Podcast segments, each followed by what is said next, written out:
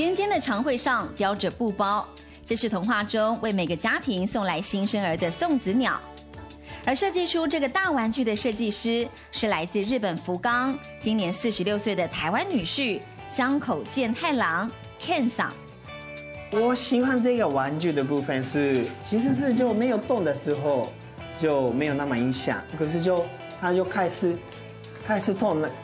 然后大家看到那个他的动作的时候，他们的表情就变成啊，哈哈哈，那个就我自己很喜欢那个感觉。Ken 十七岁时到美国读艺术，因缘际会下又到伦敦学习幼儿培育，并认识了太太 Ivy。两人相恋结婚后，Ken 决定跟着 Ivy 来到台湾。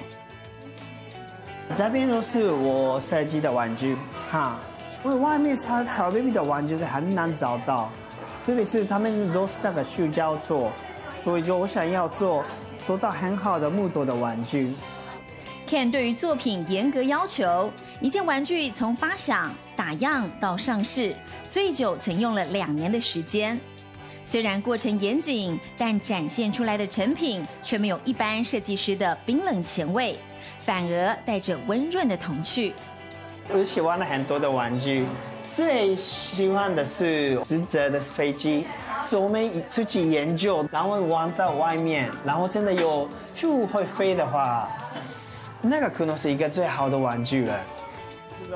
在台湾已经十六年的 Ken。定位自己是一个艺术家，也是教育者。未来，他希望继续留在台湾，做出更多让孩子们开心以及大人们疗愈的玩具，陪伴亲子度过最珍贵的时光。